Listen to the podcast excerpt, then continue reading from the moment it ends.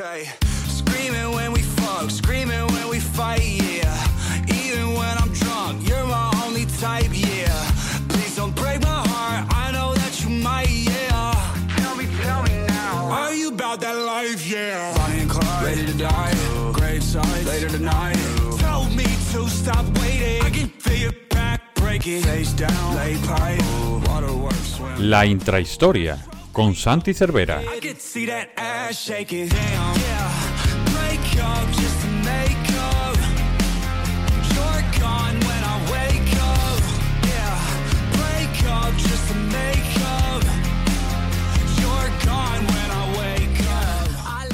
Bienvenidos una semana más a la intrahistoria del Capologist, el podcast, ya sabéis, con el que intentamos salirnos un poquito del foco de la actualidad y meternos en otros asuntos también relacionados con el fútbol americano, también relacionados con la NFL y que nos interesa tratar en, este podcast. En esta ocasión lo que traemos es un debate que yo creo que es bastante interesante. Eh, siempre eh, en este podcast, en el Capologist, intentamos eh, ir un poquito más allá, hablar también de todo lo que rodea al fútbol americano y al campo. Hablamos mucho de medios, de televisión, de cómo se trata la NFL en los diferentes medios. Y al igual que hicimos una, eh, un balance de cómo fue la temporada NFL en Movistar, con todos esos cambios, con esa evolución que se está eh, llevando a cabo con, con Javi López, pues en esta ocasión queremos hablar un poquito de cómo se trata la NFL en los medios, en España y sobre todo eh, no solo la tele, que también tendrá un capítulo, por supuesto, sino los medios generalistas y los medios especializados. Hablamos de radio, hablamos de medios escritos, hablamos de otras cadenas de televisión que no tienen directamente los derechos. Y es que siempre existe ese debate, cuando llega sobre todo la Super Bowl, de eh, el tratamiento a la NFL es justo, es injusto, merece más eh, tratamiento durante la temporada, solo por el volumen de aficionados que tiene debería tratarse la Super Bowl, un poquito todo eso y también la evolución de a la vez que crece el público dentro de- del mundo NFL aquí en España, que es algo que se puede eh, refrendar con datos, no hay ningún tipo de, de duda, pues también eh, crece o no la, la cobertura mediática y también evoluciona. Esto lo vamos a tratar con dos personas que saben bastante de medios y que saben bastante de NFL.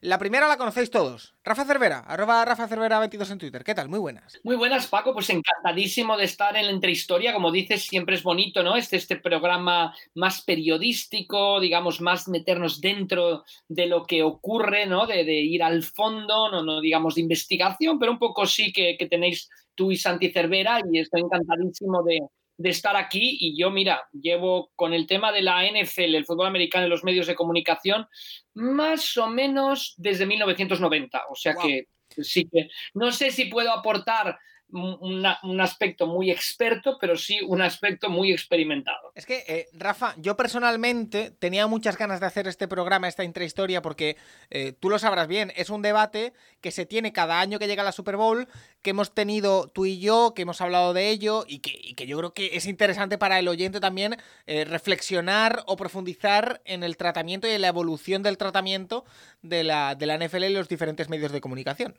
Pero yo, yo creo que hemos mejorado muchísimo, Paco. A y bueno, ya el, el, el, el, invitado que has em, conseguido tener con nosotros es una persona muy especial que nos lo podrá explicar muy bien desde dentro, pero yo sí que creo que hemos mejorado mucho.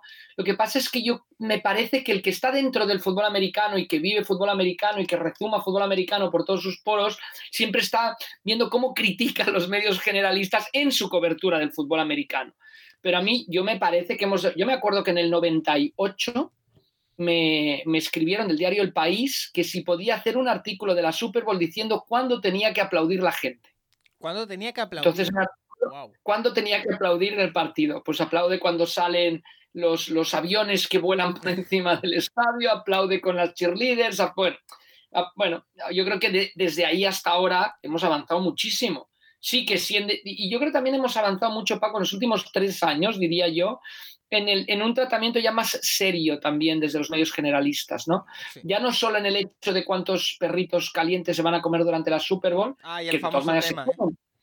O sea, que se tiene que comentar porque se comen, pero ya un poco a- a- a- había veces que era un poco como decir, mira, esta, esta, por así decirlo, este holgorio americano, esta fiesta americana, estos... Yo creo que también ahí hemos avanzado mucho, me parece. Sí, eh, profundizaremos en, en ello y lo haremos tú, yo y el invitado de hoy, que es periodista en Radio Nacional de España, que es la persona que básicamente nos contactó primero a ti y después a mí para poder eh, participar en la previa de, Super Bowl que hicieron en, Radio Nacional, que es Jauma Rielo López. Lo podéis encontrar en Twitter como arroba Jauma Rielo. Jauma, ¿qué tal? Muy buena. ¿Qué tal, Paco? ¿Qué tal, Rafa? Bueno, un placer ¿eh? estar con vosotros. Ya os lo he dicho también en privado, soy oyente del Capologist me habéis ayudado a engancharme a esta enfermedad del fútbol americano y, bueno, eh, me parece un tema interesantísimo el que vamos a tratar. Paco, ya lo hablamos también un poco en, privado y es más, te avanzo que eh, a raíz de esta invitación para el podcast también lo estuve comentando con compañeros de, la radio, con otros periodistas y estuvimos haciendo un poquito de debate antes de, de este podcast y ya te digo, es un tema muy, muy, muy interesante. Sí, porque además eh, yo empiezo ya preguntándote, Jauma, un poquito eh, por, tu, por tu relación con la NFL. Has dicho que te, has enganchado últimamente, pero bueno, evidentemente mm. también, también cuenta. Em, es algo que quizá, tú me, tú me, lo comentabas porque tuvimos una conversación, evidentemente, antes de, hacer esa previa de, la Super Bowl en, en, la radio, en la que quizá otra de las claves en todo esto y lo que decía Rafa ya para ir introduciendo el tema, es que em, quizá periodistas como tú, que sí que conocen más el día a día de la NFL, les gustaría hablar, a lo mejor en la previa de la Super Bowl, de, cosas más profundas. Pero claro, también hay que adaptar el mensaje al, oyente. Así que te tiro dos en una. Al público, ¿no? Al público que cada uno tiene en su, en su medio de comunicación. No es el mismo oyente, el del Capologist, que el de Radio Nacional de, España. Te cuento brevemente mi, mi, mi, historia con la NFL.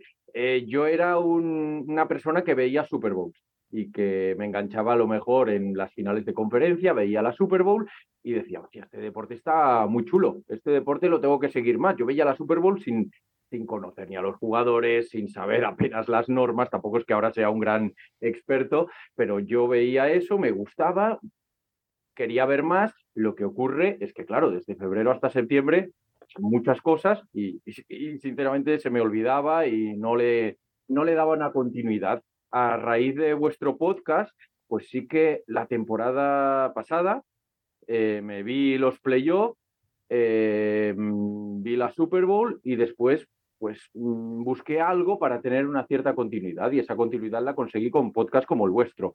Y ya me seguí el draft, seguí la off-season, seguí la pretemporada y ya estaba plenamente informado con unas nociones por lo menos para poder seguir la temporada. Y esta ha sido mi primera temporada como tal, desde el primer día hasta el último, la primera temporada en la que he seguido la, la NFL y la he disfrutado muchísimo. Y hablábamos de, del eh, tratamiento, ¿no? De, de, cómo tratamos este deporte en un medio que no está especializado. Yo digo, es muy importante sobre todo el, el tipo de público, ¿no? El tipo de oyente que, que uno tiene. Evidentemente, el oyente especialista o el oyente que quiere saber eh, únicamente de fútbol americano, que no le interesa que le hablen de, no sé, de la Champions o de fútbol o del Barça del Madrid, de las polémicas de turno, de baloncesto o de atletismo, el que solo quiere saber de fútbol americano, por suerte, tiene podcast como el vuestro y además en el eh, mundo de podcasting, tú esto Paco lo sabrás muy bien, el fútbol americano tiene mucha fuerza en España, ya no solo por vuestro podcast, evidentemente el de, el de, la cadena SER, el de 100 yardas, sino que es que hay una pila de podcasts especializados de cada equipo. Entonces, quien quiera acudir a ese tipo de contenido lo tiene, por suerte, en España. Claro. Eh, sí, perdona, termina, termina. No, en Radio Nacional, pues es otro tipo de, público, un público más generalista y que se puede acercar a la NFL de forma puntual. Eh, lo que era yo, un público más, más casual, por así decirlo. Eh, llegar a una, a una Super Bowl, ver la Super Bowl, entonces no puedes entrar en tipos de defensa, en eh, cosas más técnicas, por así decirlo, pero es que no puedes entrar en eso en la gran mayoría de deportes, te diría, Paco. Oye, eh, Rafa, eh, ha abierto Jauma dos temas que me gustaría tratar contigo porque son cosas, es que hemos hablado mucho de este tipo de cosas en, privado. el primero yo me siento muy halagado y te doy las gracias, Jauma, por, por eso que, cuentas de que al final te enganchas, porque sí que es verdad que hay un problema con la NFL, que es que la Super Bowl es súper espectacular, las finales de conferencia son súper espectaculares, pero es verdad que entre febrero y septiembre hay eh, siete meses en los que sí está el draft, está la agencia libre, y nosotros no paramos. ya te digo yo que ahora estoy más atareado casi que durante los playoffs, pero em, en la que es verdad que el aficionado casual eh, hay que cogerlo antes. Eh, no sé cómo, pero hay que intentar captarlo antes. Y después, por otra parte, la importancia, ya hablando del Capologist, de tener podcast los 52 eh, lunes o las 52 semanas del año, que es para cosas como, como esta que contaba Yauma. Sí, el pobre Yauma se ha contagiado de esta enfermedad que le hemos Y ahora no se va, ¿eh? Ahora no se va. Y estoy siguiendo la off-season, siguiendo lo de Lamar Jackson, lo de Rogers, vamos, ahí estoy al pie del cañón, sí, sí. No, es una enfermedad que te queda, ha venido para quedarse. No se ha descubierto una vacuna contra esto todavía, ni creo.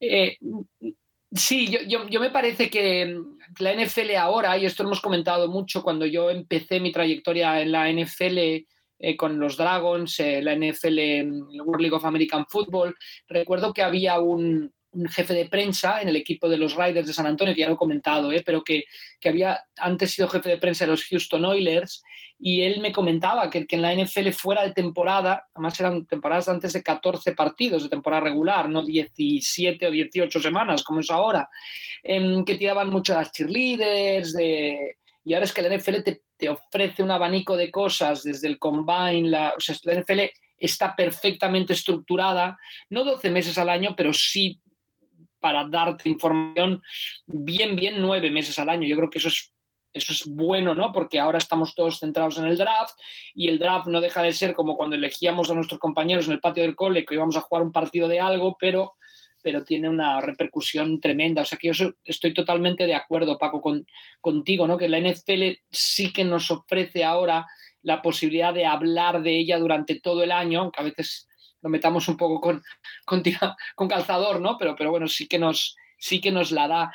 Yo, yo creo también que, que, la figura que ahora empieza a ver más, debido a Internet, hay más seguimiento, pero que la figura de Jauma es, muy importante en un medio de comunicación, porque en el fondo los medios de comunicación los hacemos las personas. O sea, el capologist es Paco Virués y su grupo de, de, sonados, por así decirlo, ¿no? Pero, pero es muy importante. Entonces, yo creo que esa figura Jauma tuya de, de, ser como el promotor dentro de un medio de la NFL, del fútbol americano, multiplicas luego toda la cobertura, ¿no? Porque la gente, hay veces que, que, no se da cuenta por sí misma, pero si alguien de al lado les dice, o bueno, lo que hace Paco Virués en, en MediaPro, o sea, tienes a toda la gente en MediaPro o a mucha gente en MediaPro hablándote del NFL por los pasillos, ¿no? Cuando yo me acuerdo, Tony Padilla se jugaba el Real Madrid Real Sociedad en el Bernabéu están jugando los Eagles y los 49ers y me cruzo con Tony Padilla y en vez de decirme, oye, vaya planteamiento de Imanol, no sé qué, me dice, joder, los Eagles, vaya partidazo están haciendo. Entonces, bueno, Tony Padilla, que, que nadie, no, no, es sospechoso de que no le guste el fútbol, ¿no? Entonces, bueno, yo creo que eso, tener al Paco Virués en Media Pro, a Jaume en Radio Nacional, etcétera, yo creo que, o Mariano Tobar en su momento en el diario AS, yo creo que ayuda muchísimo, ¿no? A, dentro del propio medio. Es que eh, sí. al final, eh, Jauma, eh, al final, la gente cree, es que vamos a desmontar un mito, si te parece bien. La gente cree que las redacciones de, de Gol Televisión, de Radio Nacional, de cualquier tele que se imaginen, de cualquier medio que se imaginen, son súper sofisticadas. Y no, es mucho más simple de lo que parece. Al final, eh, es verdad que la línea editorial de, de, de, algunos programas o de que está marcada por las personas que componen el programa. Me explico. Eh, si hay una persona, como este, eh, este caso, a la que le interesa la NFL, pues es más que probable que se hable algo más de NFL que en una que no. ¿Me explico? O sea, al final es tan simple como eso, aunque parezca muy sofisticado desde fuera. Sí, sí, sí. Yo creo que, tenéis mucha razón en lo que decís. Evidentemente, eh, hace falta que los editores de turno tengan una sensibilidad especial y yo creo que eso se, se da ahora mismo en, en, Radio Nacional de España. Eh, nosotros, mm, no sé si por suerte, somos un medio eh, que no se debe tanto a la audiencia como otros medios que viven de, de la audiencia y la publicidad y entonces tenemos que hacer esa función de servicio público y hablar a veces de aquello de lo que no hablan otros medios de comunicación privados que sí se deben a la audiencia, a la publicidad y que se rigen de, todo ello. Nosotros eh, por suerte podemos eh, hacer otro tipo de, de, contenido y ahí entra un abanico polideportivo que es más difícil que entre en, pues, en, otro medio de comunicación que todos podemos pensar. ¿no? os cuento mi, mi, experiencia desde que me meto en la NFL ya de lleno, esta temporada y desde la Super Bowl del año pasado hasta este año, hemos pasado de hacer básicamente la Super Bowl y además llamábamos a Rafa, porque no teníamos ninguna persona dentro de, del equipo de deportes de Radio Nacional que siguiera la NPL, llamábamos a Rafa y era Rafa quien hacía la previa de la Super Bowl para Radio Nacional de España. Ahora sí, llamamos a más gente, pero eh, bueno, que esté yo dentro hace que yo eh, sea un poco el que vaya proponiendo temas de vez en cuando. Eh, yo les vendí hacer una cosita sobre la Combine la temporada pasada, que evidentemente era una cosa que no se había hecho nunca en Radio Nacional de España. Hablamos del draft, el día del draft eh, les estuve haciendo crónicas explicando a los diferentes programas un poco cómo había ido el draft y algunas curiosidades del draft. Todo, entendedme, en un lenguaje muy hacia personas que evidentemente no dominan de fútbol americano, pero sí algunas curiosidades. No sé, eh, Georgia fue la universidad que más eh, jugadores metió en primera ronda o el primer quarterback salió en la posición no sé cuánto, no fue un draft de quarterback el del año pasado, por ejemplo hablamos de la, de la Combine Europea, ¿os acordáis de Alejandro Fernández, de la rubia, que, que estuvo participando? Y otro chico, un jugador de línea ofensiva, pero ahora no me acuerdo cómo se llama ese chico. Qué rabia porque... No, no lo, recuerdo, pero sí, había dos españoles, sí. Pues entrevistamos al, al, otro chico, lo entrevistamos en Radio Gaceta de los Deportes y estuvimos hablando de ese tema, tema de fútbol americano, en este caso no de la NFL, pero sí de, de los Barcelona Dragons y de la Combine Europea que se montó en, en Londres de los Dragons. Hablamos de esa semifinal eh, que jugaron eh, para, contra los eh, Vikings, los Viena Vikings. estuvimos haciendo un minuto y resultado, siguiendo el partido. O sea, un poco lo que decís es así. O sea, que haya una persona que tiene metido ese bicho del fútbol americano o de algún deporte en concreto, hace que esa persona pueda ir proponiendo temas a los diferentes responsables de los programas y la mayoría de veces compran, la mayoría de veces aceptan y, se puede hablar un poquito más de fútbol americano que si no hubiera una persona así. Eso es, así. Entonces, yo creo que tenéis mucha razón. Oye, yo, de todas maneras, a mí me parece, Paco, que el, que el gran paso, para mí yo creo que se ha dado también porque cuando, cuando, cuando empieza a tirar mucha gente del, del, carro, ya no es solo Movistar o ya no solo los podcasts especializados, sino empieza a tirar mucha gente del carro,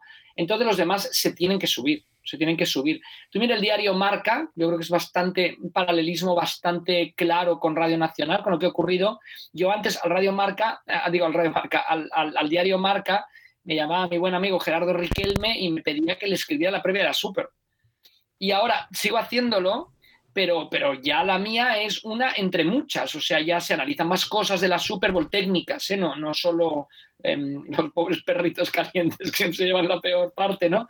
Entonces, yo creo que es lo que dice Jaume, o sea, ya es un carro al que la gente, la prensa me parece que se ha subido, yo creo que lo podemos corroborar, ¿no? Clarísimamente, eh, la cadena COPE está Ángel García, o sea, ya, todos tienen a alguien y Rubén muy, Parra muy...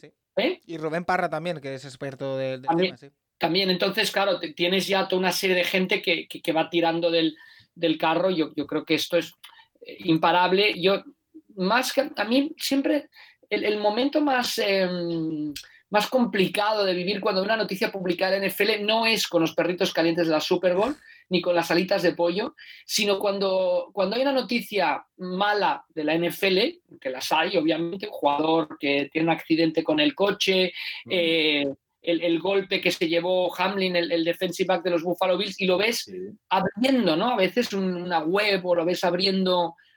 Solo van a hablar del NFL cuando ocurre esto, que hay que hablar del NFL cuando ocurre esto, pero también habla, pues no sé, ¿no? De, de otras cosas positivas, de historias que hay muchísimas, ¿no? Entonces, yo creo que eso también se ha ido paliando, no sé, Jaume o Paco, ¿qué opináis? Yo creo que también eso se ha ido paliando bastante y que seguimos viendo el jugador que es detenido por conducir con una, después de haberse 8 litros de whisky, pero, pero, pero también estamos viendo historias destacadas, ¿no? De, importantes, deportivas, de, vida, de yo, creo, ¿eh? yo creo, hablando aquí estamos hablando de medios escritos y yo creo personalmente, no sé Yauma qué piensa, eh, ahora hablaremos también de radio porque me interesa, porque tenemos en este podcast a una persona como Rafa que participó en las primeras eh, retransmisiones de Super Bowl y a una persona como Yauma que trabaja actualmente en la radio y ha hablado sobre la Super Bowl, pero separaría Super Bowl y temporada NFL el resto. Eh, es evidente que la cobertura es muy distinta.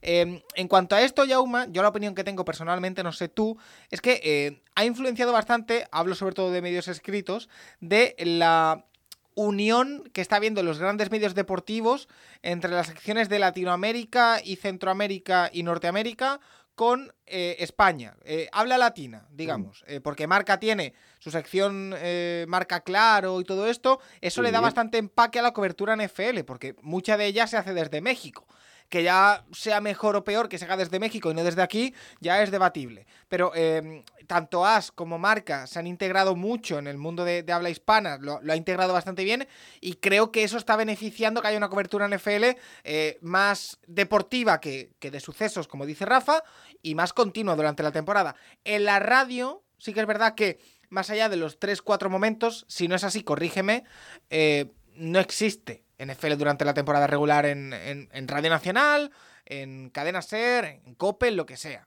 Mm, sí, sí, sí. Eh, estoy, estoy de acuerdo en lo de los diarios y añadiría que eh, la prensa escrita, una de las ventajas que tienes es que te puedes parar, leer, estar con, con calma. En la radio estás mientras escuchas tienes que ir asimilando. Entonces el contenido tiene que ser un poquito más, no sé si masticadito, más fácil para que, para que el público lo, lo pueda, eh, bueno, comprender. Un poco es lo que decíamos antes, o sea, un público generalista eh, tiene que tener un, tipo de contenido diferente en, menos en la radio, en prensa escrita, donde sí que puedes especializarte un poco, pero además se añade lo que decías, ¿eh, Paco? Marca tiene esa colaboración con Claro, ¿no? El, eh, creo que es prensa mexicana, y AS tiene también una parte eh, estadounidense, creo. AS, sí, también eh, Estados tiene Latinoamérica. USA, algo así. Eh, eh, sí, nosotros en nuestro caso, mira, esta temporada hicimos una previa antes de que empezara la temporada, una previa larguita, que creo que no se había hecho nunca o hacía muchos años que no se había hecho algo así en,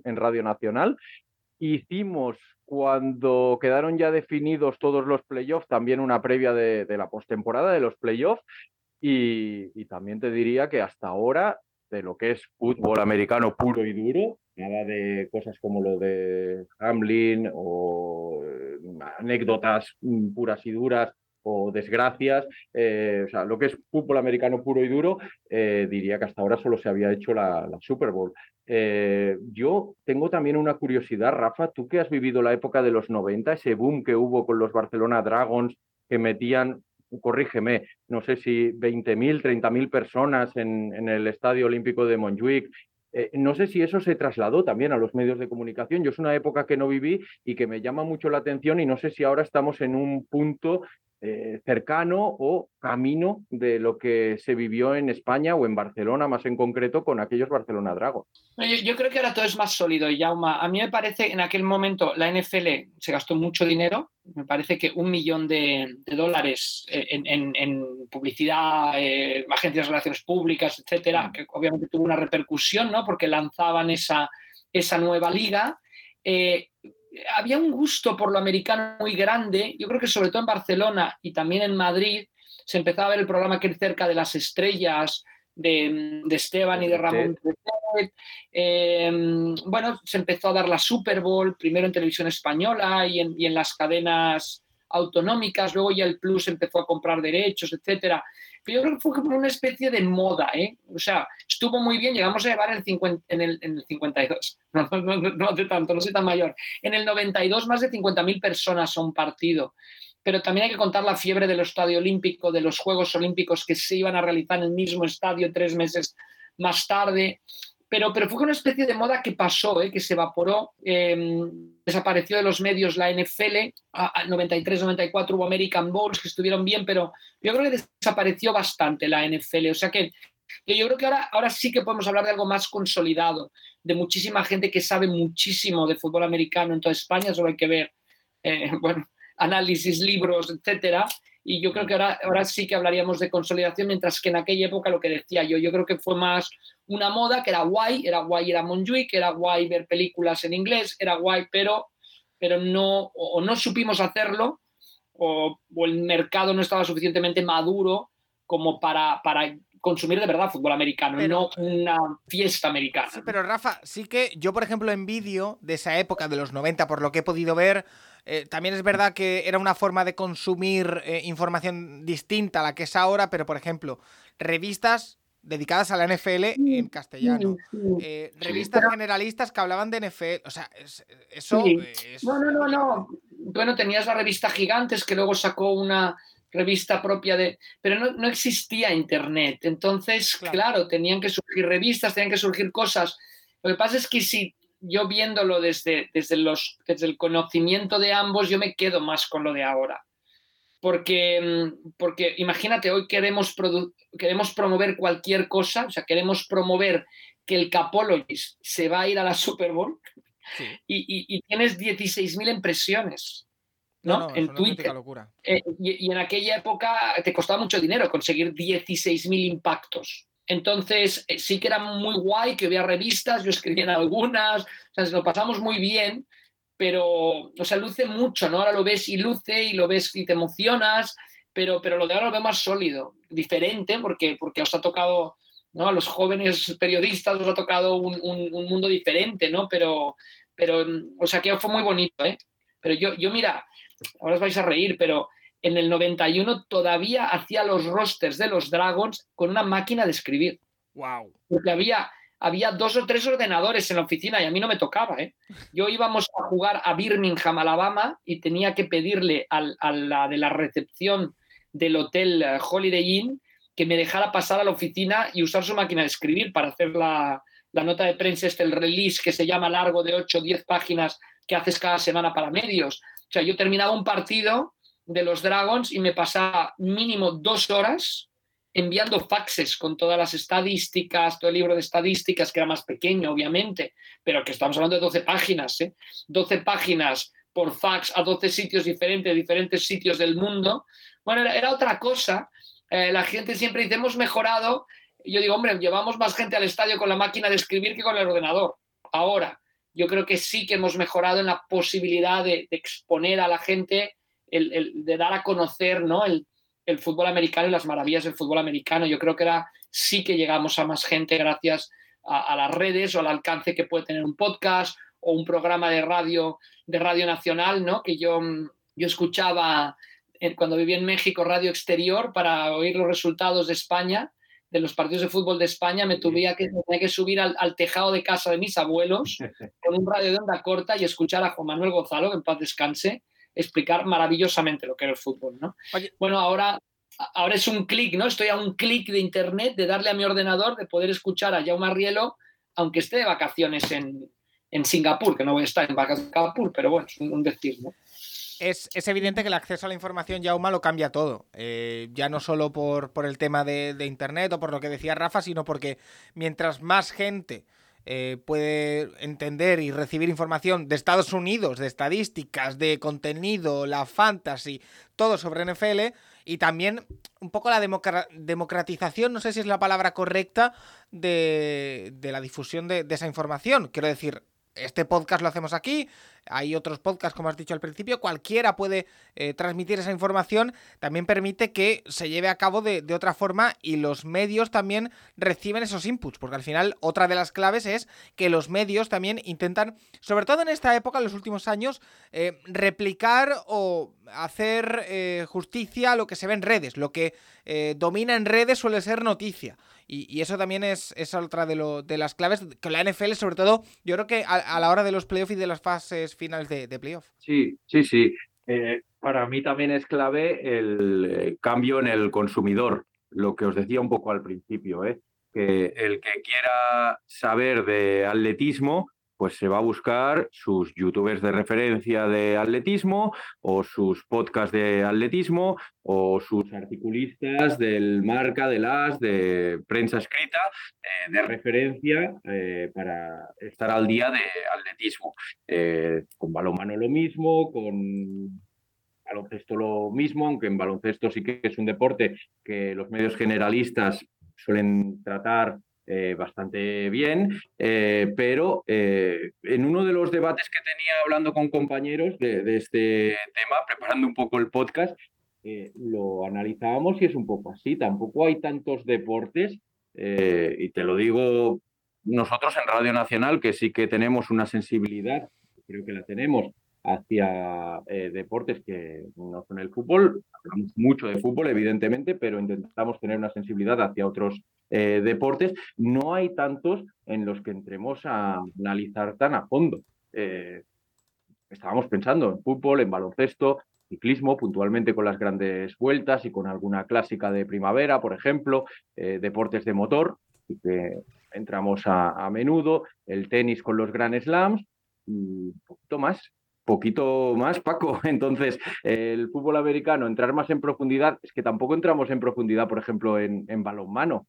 ¿Sabes? Eh, tampoco entramos en profundidad en la mayoría de deportes y se podrían quejar de ello. Eh, yo lo que digo, el aficionado al fútbol americano tiene una suerte que no tienen la mayoría de aficionados de otros deportes, por así decirlo, minoritarios. Y es que tienen podcasts a los que acudir y en los que están informados al, dedillo. Pues el vuestro, por ejemplo, claro. Oye, eh, vamos a meternos en, eso porque me interesa. Es el contenido que se transmite en los medios sobre la NFL.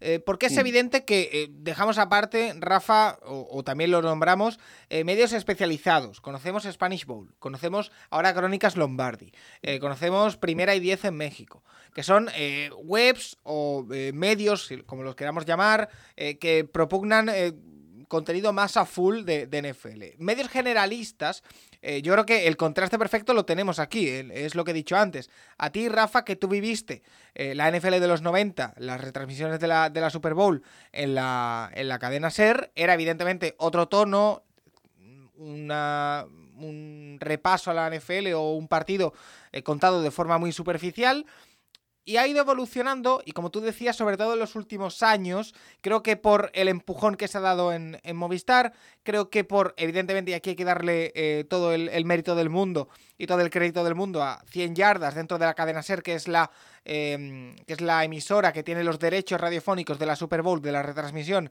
también le han dado un empujón para darle otra, otra visión, por supuesto, y yo creo que eso también está haciendo evolucionar a Marca, a As, lo que decías, los medios generalistas ya no hablan de o, si lo hablan yo no lo he visto demasiado, ¿eh? De eh, lo, que ya hemos dicho, los perritos calientes, las alitas de pollo, la cerveza, sino que yo ya he visto en los tres últimos, tres, cuatro años en los que se saca una historia del partido. Eh, el, año de Mahomes contra Brady era el mejor de la historia contra el que puede ser el mejor de la historia. Eh, este año era lo de Andy Reid. bueno, es que creo que vamos evolucionando hacia el camino correcto. Y yo creo que nunca vamos a ver o bueno, nunca no, ojalá que sí lo veamos, pero creo que estamos todavía lejos de ver eh, el día antes de la Super Bowl en el diario Marca cuatro páginas sobre la Super Bowl, dos de ellas contándome eh, qué defensa base utiliza cada equipo. No lo vamos a ver porque no lo vemos prácticamente, bueno, de ningún deporte, pero creo que el encontrar... Eh, a esos diarios. Por ejemplo, pienso en, Jaime Dávila, que escribe en, AS y escribe maravillosamente sobre, sobre NFL. hemos dado ese paso, da la impresión de que se ha dado ese paso, que es muy bueno.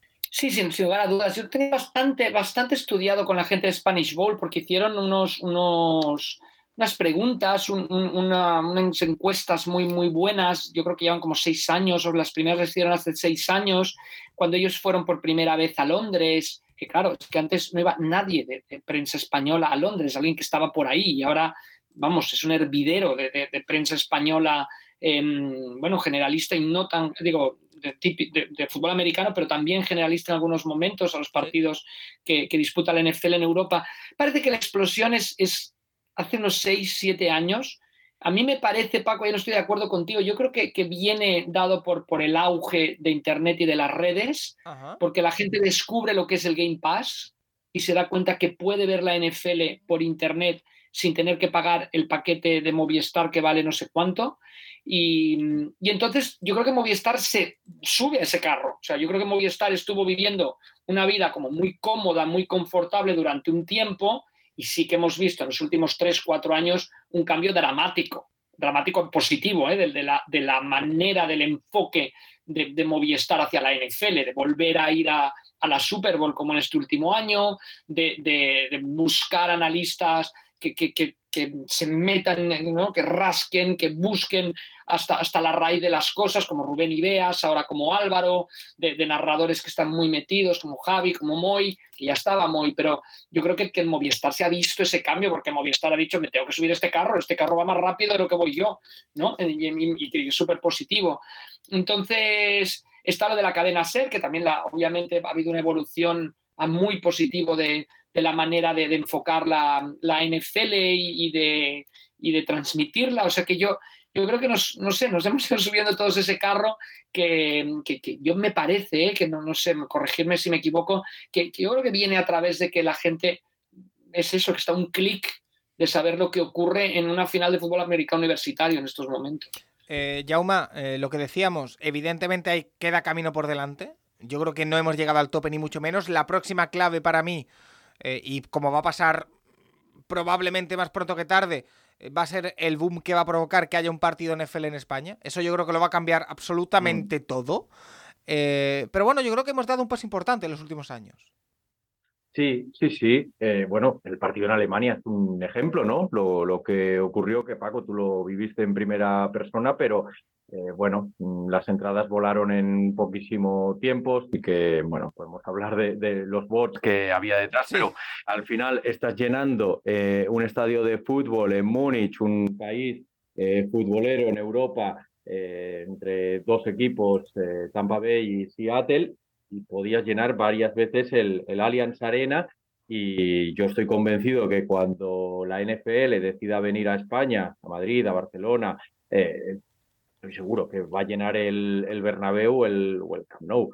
Eh, por, porque es, eh, es, es, algo que, que, que, atrae ya no solo al público español, sino al público europeo. Y eso probablemente eh, tendrá mucho, mucho peso en los medios de comunicación. Esa semana que venga la NFL a, España, tendremos mucha, mucha importancia en los medios y estaremos haciendo especiales. Estoy convencido de ello eh, puede ser que marque un antes y un después y sobre todo porque piensa en lo que ha pasado en Alemania. Han tenido un partido este año en Múnich, ha sido un éxito. Eh, esta próxima temporada, si no me equivoco, corregidme, tendrán dos. Sí. Uno en Frankfurt, ¿no? Y el otro también en Múnich, ¿puede sí. ser? Sí, sí, repite eh, Múnich. Sí. O sea, yo estoy convencido que si viene la NFL a España, que me da a mí que será más pronto que tarde, vendrá para quedarse, porque estoy convencido que será un éxito.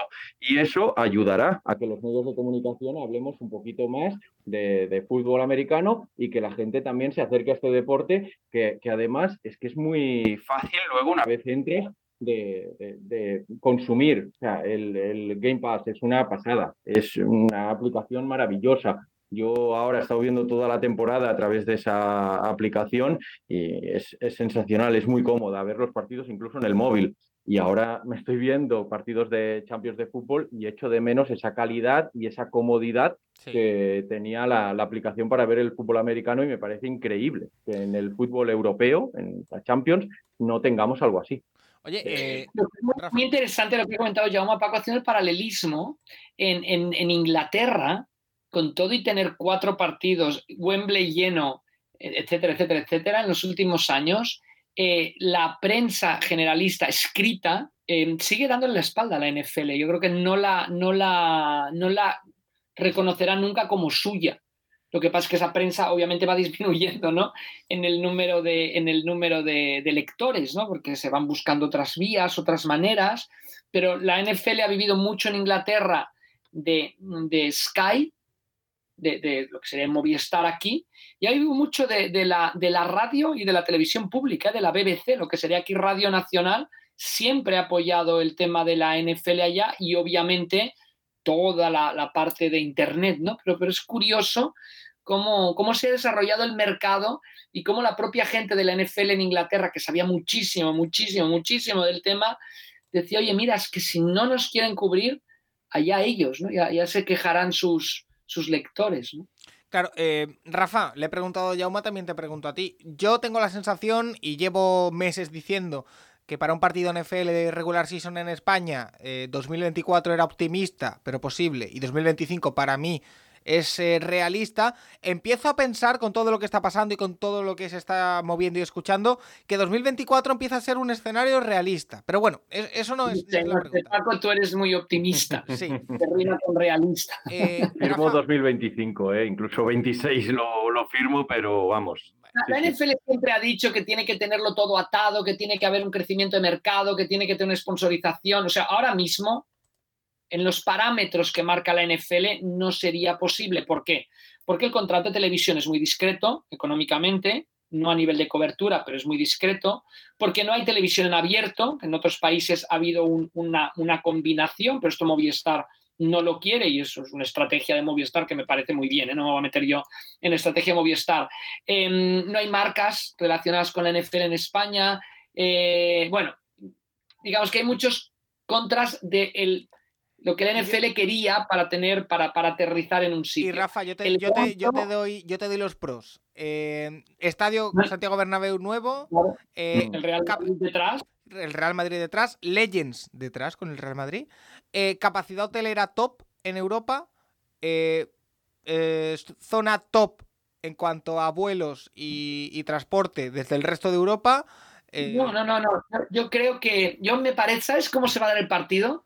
De la manera más impensable. ¿Cómo? Yo me parece que va a haber un momento que van a decir, uy, no podemos organizar esto en México por lo que sea porque ha pasado dos veces en México que no se puede organizar o porque el estadio no estaba bien o por coincidir con otros eventos deportivos, uy, vamos a probar España. Como el segundo partido de, Alemania este año, eso ha sido así. Yo creo que así es como se va a dar y que nos van a dar una sorpresa morrocotuda cuando menos nos lo esperemos. Y habrá que hacer podcast especial ese día, Rafa. Eh, Hombre, vamos, teníamos que hacer 24 horas de podcast ese pero, día. Pero bueno, tenemos eh, que hacer esta programación especial nosotros, la radio generalista, ya os lo garantizo. Pero a, a, lo que iba Rafa y lo que le he comentado antes a Yauma, esa, eh, juguemos un poquito a imaginar, viendo tal y como está la situación ahora mismo del tratamiento de la NFL en los medios, cuando haya un partido en España de regular season, es probable que haya un punto de no retorno. Quiero decir, em, no voy a compararlo porque no me parece comparable al 100%, pero sí puede ser parecido. La Fórmula 1, hasta la llegada de Fernando Alonso, era un nicho de mercado muy nicho, como es la NFL ahora. Evidentemente, sería mucho mejor para la NFL si tuviéramos, eh, si Arcega Whiteside lleva, eh, hubiese ganado ya dos anillos siendo titular en los Eagles, que no ha pasado. Pero que haya un partido NFL en España puede ser un punto de no retorno de dar un salto súper importante. No sé si lo ves así. Sí, sí, sí, yo creo que sí, estoy de acuerdo. Y ligado, ¿por qué no a, tener un deportista español que triunfe en la NFL? Para mí esa es la clave, esa es la clave. O sea, imaginaos tener a un, eh, a un deportista español allí y además con protagonismo. Ya no estoy pensando solo en, eh, Fernando Alonso. Mirad los datos de audiencia que ha hecho eh, Fernando Alonso en, este primer gran premio de la temporada de Fórmula 1. Unos datos enormes. estoy pensando en Pau Gasol, por ejemplo. O sea, yo creo que es cuando la NBA da un salto en España. En el momento en el que tenemos allí a Pau Gasol, a Calderón, a Marc Gasol, a Ricky Rubio actualmente, eh, es cuando hay varios españoles allí, pero yo creo que Pau Gasol es el que marca un antes y un después. Y, ha habido partidos en, Europa de, equipos NBA, ha habido amistosos, Barça contra los Lakers, el Real Madrid también ha jugado partidos. Es más difícil ¿eh? también traer un partido de NBA, que los hay, ¿eh? a, de temporada regular a Europa, que un partido de NFL, por las peculiaridades de calendario de una competición y de la otra pero yo creo que bueno sería algo increíble. Lo que pasa es que me cuesta mucho imaginarme ¿eh? a un eh, quarterback español o a un es español. Eso es justo lo que iba a decir, Jauma. La clave yo no es tanto que haya un jugador español, sino que haya, o sea, para que pegase una explosión y se convirtiese en mainstream total, tendría que haber un quarterback titular en la NFL que fuese español. Eso lo veo. Un kicker. Yo creo mete a 30 puntos en una temporada. un kicker estuvo uno a punto, ¿no? Eh, Rapa, uno a punto de ir para allá, para Denver, ¿no? Bueno, fue a Denver. Fue a Denver. Sí, sí, sí, sí. Angoy. estuvo haciendo la pretemporada con los Broncos en 1998. 8, 9, 9, 1999. Lo que pasa es que, bueno, tenían ahí a Jason Elam, que era uno de los tres mejores kickers de la NFL, y, y Angoy no tenía sitio, y claro, Angoy no se le arropó bien en ese viaje. Si se lo hubiera arropado mejor, pues hubiéramos podido buscar, si hubiera podido buscar, yo no estaba en los Dragons en ese momento, estaba trabajando en la NBA, se hubiera podido buscar alguna opción plan B. Eh, no se hizo, ah, tenían que ir a Australia a jugar un American Bowl, iba a ir a Australia a no jugar y pues a Australia a no jugar, mejor me voy a Alagón con mi familia. ¿no? Y es que... pero sí, sí, yo, yo, yo bueno, lo hemos hablado mil veces con Paco Virués, estamos buscando el sponsor, va a ser el, siguiente proyecto del Capologist, eh, el, desarrollar un, chutador, que tenemos 70.000 porteros de fútbol que chutan muy, muy fuerte la pelota y alguno puede jugar. O sea, hay un momento en la NFL, finales de los años 80 me parece que era, mediados de los años 80, que más de la mitad de los kickers eran de fuera de Estados Unidos, que todos eran chicos que habían ido a jugar a fútbol, soccer, a una universidad americana, los habían visto chutar y entonces los habían fichado para el equipo de fútbol americano. O sea, todos habían pasado por la universidad americana, pero todos habían llegado como jugadores de fútbol, soccer, no como jugadores de fútbol americano. Entonces, ese proceso lo tenemos que intentar. ¿eh? No, no sé cómo Paco Virués, si no te presento un plan de aquí a tres meses, me echas del Capologis, pero hay, hay que hacerlo. Oye, eh, imaginaos un quarterback. Un quarterback sería un, antes y un después. Yo creo que sí. es que ya lo que digo, un Pau Gasol, alguien que marca las diferencias y que es líder en el equipo. Si nos ponemos a, imaginar, yo hago el siguiente paralelismo, ¿vale? Que a lo mejor me estoy viniendo muy arriba, pero si no me corregís. Eh, en la NBA, el camino que sigo la NBA fue, el primer español que fue a la NBA fue a, mediados de los 80 Fernando Martín, que no terminó de explotar en la NBA y que se volvió a Europa. 25 mm. años después fue cuando llega Pau Gasol y revienta todo.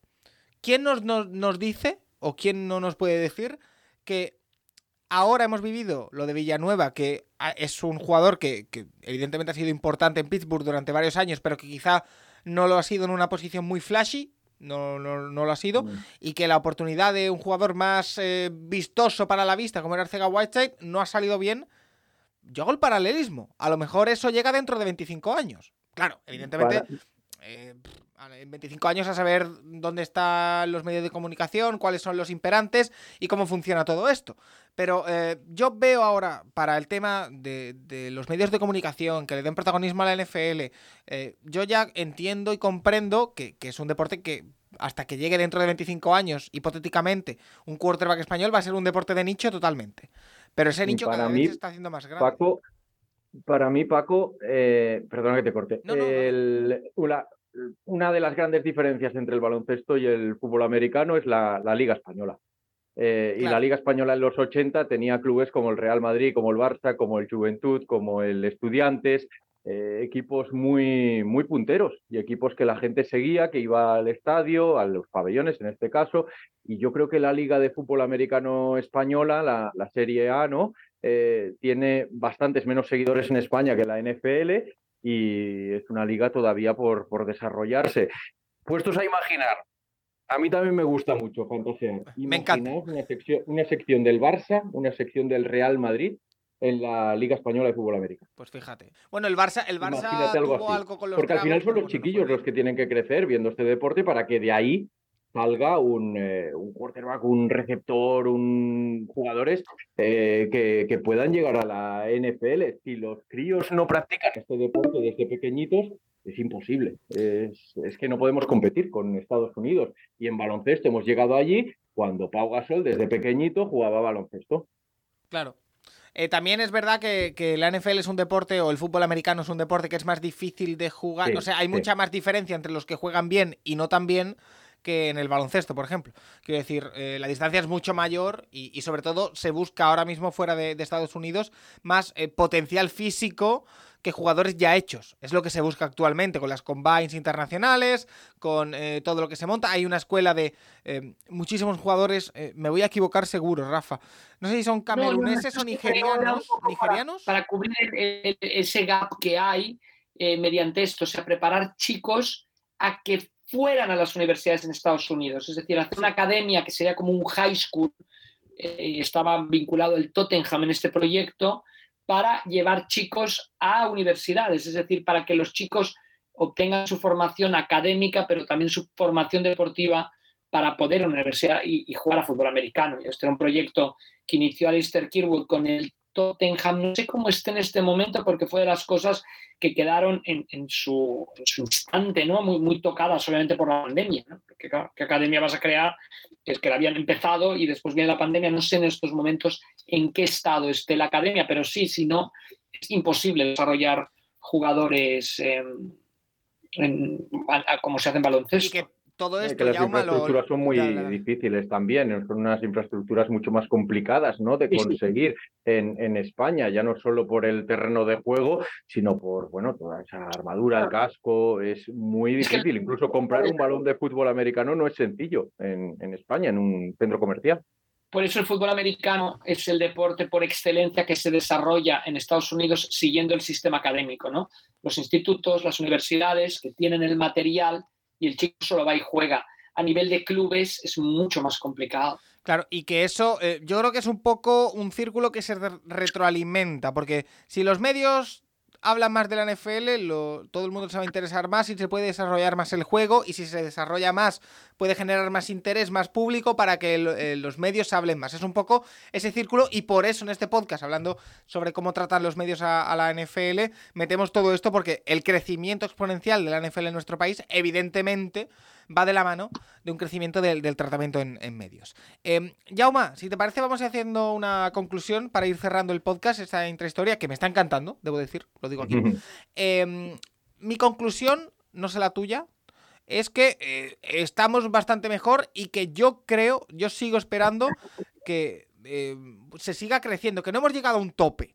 Eh, y que a partir de ahora seguimos, vamos a seguir creciendo. Se ve como los podcasts así que, más generalistas de NFL siguen creciendo año tras año en, oyentes, en espectadores, en eh, gente que va a actos eh, presenciales.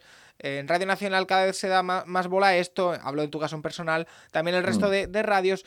Creo que estamos creciendo, que el partido en España, teórico partido en España, va a ser el punto de inflexión que tenemos más cerca teóricamente, y que a partir de ahí, bueno, ya, ya veremos. No sé tú qué piensas. Sí, sí, estoy completamente de acuerdo. Yo sí que noto un crecimiento de, los minutos de radio, por así decirlo, de fútbol americano al menos en mi empresa, en Radio Nacional de España, es la experiencia que, que, yo he vivido a lo largo de estos años y más en concreto en este último año en el que yo ya he seguido mucho el fútbol americano y en el que a mis compañeros les he propuesto temas, oye, ¿por qué no hablamos de la Combine? ¿Qué es esto? Que es muy curioso, que esto eh, no lo hay en, eh, sí lo hay en otros deportes, en baloncesto existe la Combine, pero no es tan vistosa como la de fútbol americano o no, no tiene esta repercusión que tiene de cara al draft.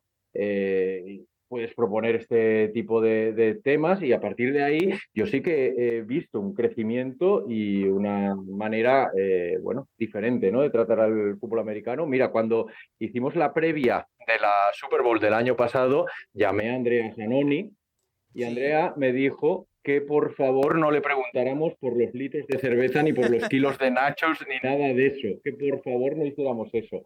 Eh, evidentemente no, fuimos por ahí, pero que es algo que a día de hoy ya ni nos planteamos ni nada. Eh, y que lo que comentabas antes, se habla de historias, hemos hablado de, los Kelsey, tú te acordarás, eh, Paco, que en la previa eh, yo hice el paralelismo entre los Kansas City Chiefs y la selección de Brasil, un poco por ese juego vistoso, ¿no? Y los Philadelphia Eagles y la selección de Alemania, ¿no? Por esa máquina, ¿no? De casi perfecta de, lograr victorias, es eh, un equipo muy bueno en defensa, en ataque, en prácticamente todas las líneas. Un poco intentar de esa manera acercar el fútbol americano a aquel que solo vea la Super Bowl, como era mi caso hace cuatro días.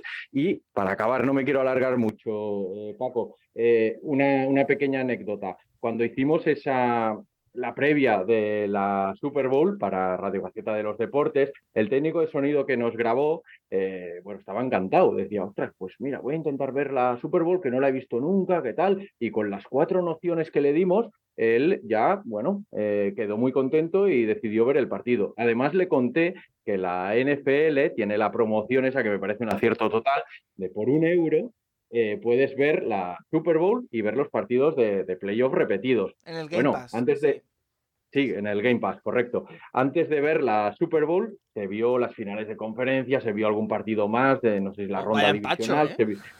se, vio, unos cuantos partidos en modo condensed y, vio la Super Bowl. Y se quedó tan, tan encantado con todo esto que me pidió, me pidió opinión, oye, ¿y ahora qué? ¿Ahora qué hago? Lo que hablábamos antes, ¿no? Entre febrero y septiembre, ¿qué hago?